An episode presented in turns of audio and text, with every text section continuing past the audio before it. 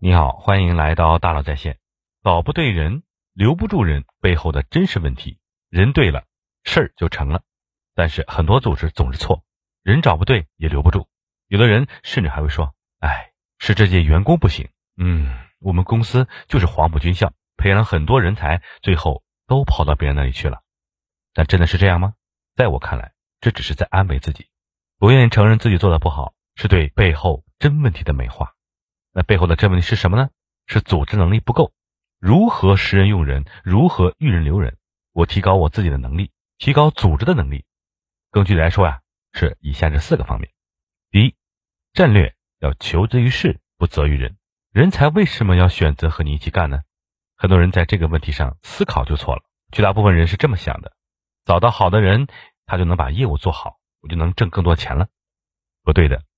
其实是因为你的战略规划、你的业务模式能够挣钱，他在这里干呢，比其他地方更能发挥自己的能力，这是优秀的人呢才会选择加入你。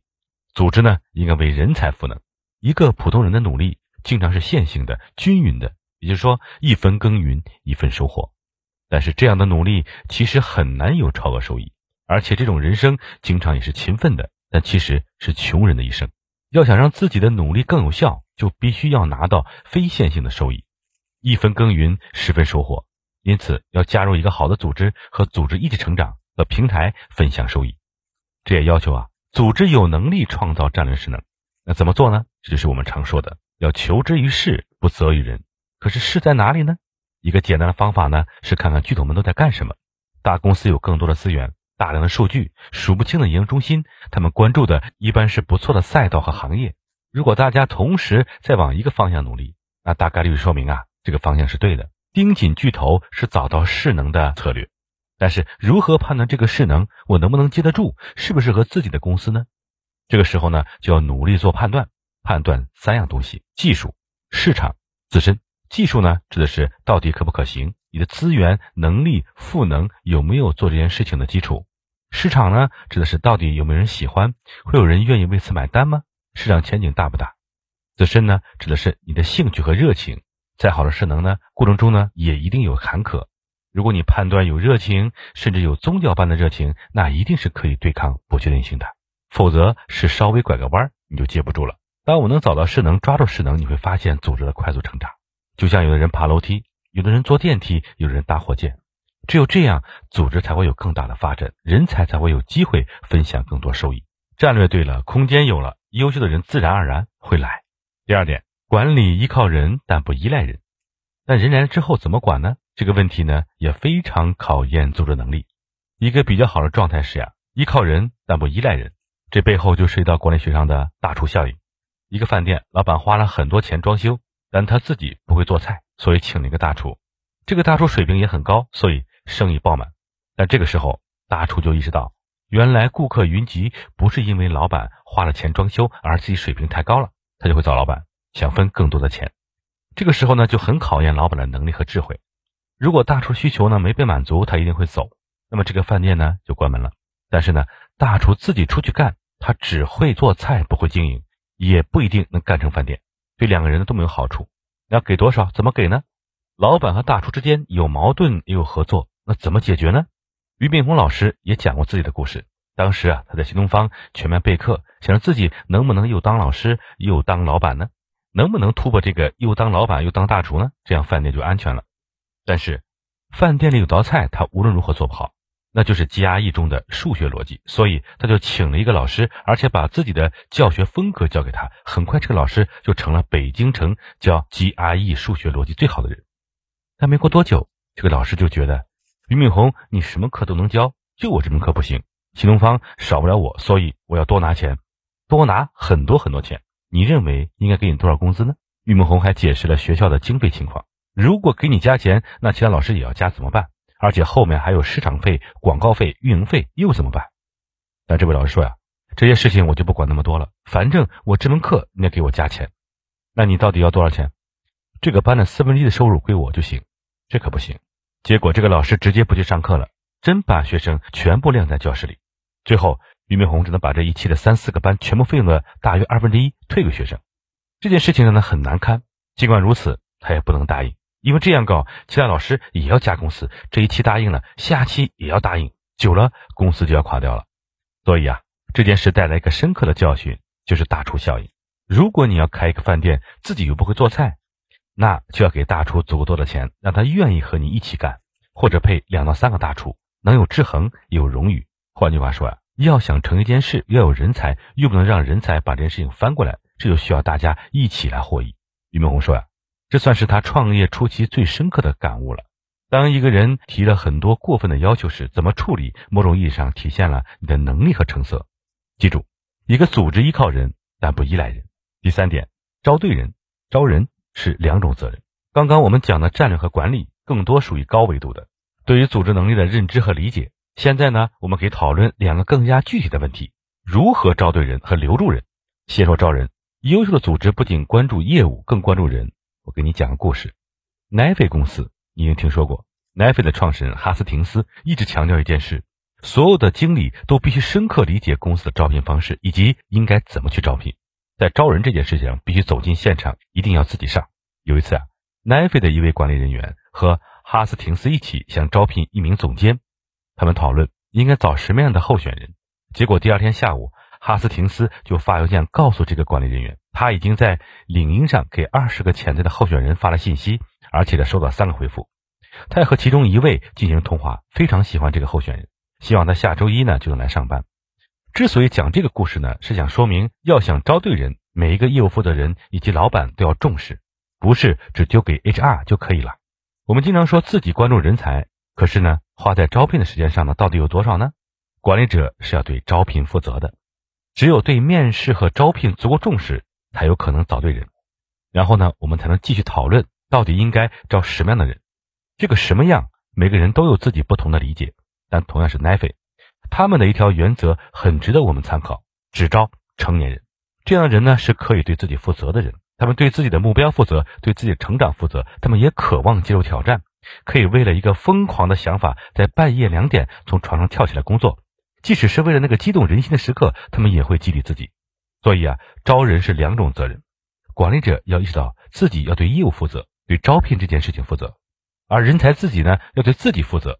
我们也只招这样的人，这就是我们常说的优秀的人只能筛选，不能教育。第四点是留住人，给足够的钱，然后帮助他们忘记钱的存在。那如何留住人呢？留住人当然给钱。没有钱，空谈激励，那就是耍流氓。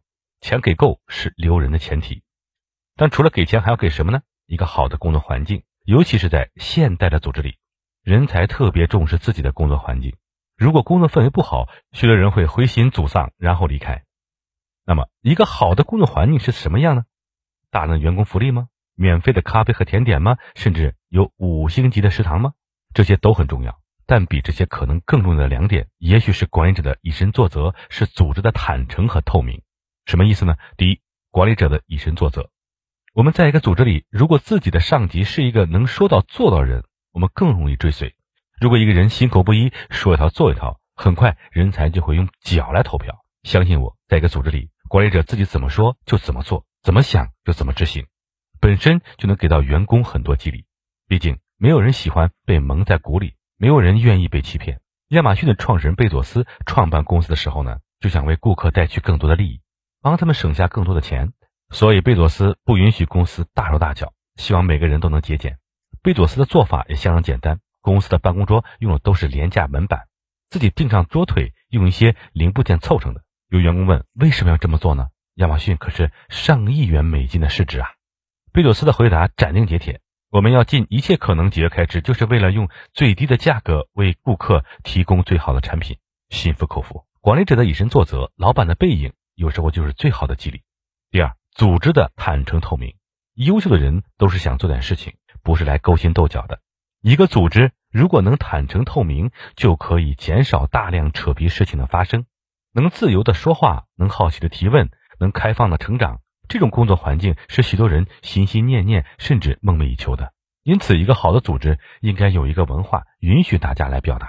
在坦诚的沟通中，大家能知晓彼此的想法，也能理解业务的诉求。管理者也许要在自己的脑海里刻下这样一句话：员工的无知是自己的失职，要让他们对自己感兴趣的事情呢做出探索，也要鼓励他们问出问题，独立思考。这样，在一个坦诚透明的环境里，大家是可以没有戒备的，是可以互相信任的，是背靠背的。没有人天天想带着一把菜刀来上班，不管这把刀是放在身上还是藏在心里。好的工作环境能留住人，给员工足够的钱，然后帮助他们忘记钱的存在。关于招到人、留住人，专门为你准备了两张清单，你可以直接参考使用。招人要通过提问来判断候选人合不合适。这张面试的时间问题清单呢，可以帮助你更好的提问。留人很重要的是要关注员工的心理状态，在一对一的沟通中，最能倾听员工的想法。这些问题呢，可以让你们更好的去交流。清单里列的这些问题呢，都是我看到过的，我认为特别好的，一起分享给你。面试的问题清单：第一，你最想和什么样的人一起工作？如果再给我推荐三个你认为最优秀的人，你会选谁？目的，这个问题啊，能看出他的文化和价值观。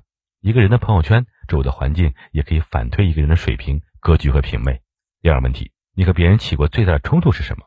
目的是在什么样的情况下他忍无可忍？在什么样的条件下他控制不住的情绪？在什么样的事情上，他看得无比重要。第三，上班第一个月，你准备做什么？目的是候选人对工作能不能进行必要的学习，以及设定自己的工作节奏。自驱的人不应该等待别人给他分配任务。第四个问题，你在这个岗位上，你认为需要什么样的技能和才干？你认为普通人和顶尖高手的区别在哪里？目的是有没有对行业和职位的洞察，对自己呢有没有不偏不倚的认知？第五个问题，你主动修改过年度计划和指标吗？为什么？结果怎么样？目的是呀，在变化的世界，需要识别风险和机遇，能不能转化目标，并且有执行下去的能力。第六个问题，你的决定导致过公司受到过重大损失吗？怎么处理的？目的是呀，工作中总会犯错，但这是技术错误，还是原则错误？是不可容忍的低级错误，还是应该鼓励的创新错误？第七个问题，项目结束后有一笔丰厚的奖金，你准备怎么分配呢？目的是呀，团队利益和个人利益这更重要。第八个问题，做项目的时候呢？你的客户、老板、同事对项目分别有什么样的期待？目的是每个人想的都不一样，能不能洞察需求，做出平衡，还要让事情能够顺利的发生和完成。第九个问题，你曾经在哪件事情上想过要逾越规则，不说真话呢？目的是一个人的原则和底线到底在哪里呢？第十个问题，能教我一件我不会的事情吗？目的是优秀的人应该要有好奇心，还要有很好的逻辑表达能力，让人听懂你说的话。下面是一对一沟通的清单。第一个问题：如果我们还有进步的空间，你认为该从哪个方面着手呢？目的是呀，倾听员工对于公司整体的判断和反馈。第二个问题：你所在部门最大的问题是什么？为什么？目的是员工是怎样思考自己所在的业务，在哪个层次上来思考？第三个问题：在这里的工作中，哪一点令你感到不愉快？目的是知道员工在工作时有什么的情绪问题，是业务发展不够快，是办公室氛围不够好，还是其他原因？第四个问题。公司里谁最优秀？你最佩服谁？目的是员工是不是和人有效协作？如何评价身边的同事？第五，假如你是我，你会做何调整？目的是啊，不想当僵硬的士兵不是好士兵。好的员工应该站在更高的角度去思考。第六，你觉得产品和哪个方面上不尽如人意？目的是在经营中一个很重要的方法叫做吃狗粮，意思是自己用自己做的产品，应该要对产品有洞察、有洞见。第七个问题。你觉得我们的措施的最大机遇是什么？目的是啊，公司需要机会，业务需要发展，员工平时有没有思考过这些问题？有没有关注最新的动态和消息呢？第八个问题，哪些是我们该做而没有做的？目的是啊，同样是换一个角度，倾听他们对业务的反馈是出于什么样的原因没有做？这些没有做的原因是不是让他们感到失望？第九个问题，你对这类工作满意吗？目的是啊。员工遇到了哪些挑战？公司应该提供哪些帮助和支持？第十个问题，和我分享一件你最近的事吧。目的是一对一沟通，尽管会涉及工作，但也不要全部都谈工作。一对一的沟通啊，百分之七十时间是倾听，倾听他们的生活，倾听他们的想法，倾听任何他们想说的事情。这会让你更了解员工，也会让他们感觉备受重视，同时呢，释放压力。好，我们来小结一下：找不对人，留不住人，背后的真问题是什么呢？是组织的能力不够，组织能力体现在哪些方面呢？在战略上求之于事，不责于人；在管理上依靠人，但不依赖人，这是重要的认知。然后呢，也把认知继续落地成行动，知道怎么招到人，怎么才能留住人。对人才好，招人是管理者的责任。同时呢，找到愿意为自己负责的人，对人才好，给他们足够的钱，然后。帮助他们忘记钱的存在，练好基本功，与大家共勉。好，更多精彩内容，请关注“大佬说品牌”公众号。感谢您的收听，咱们明天见。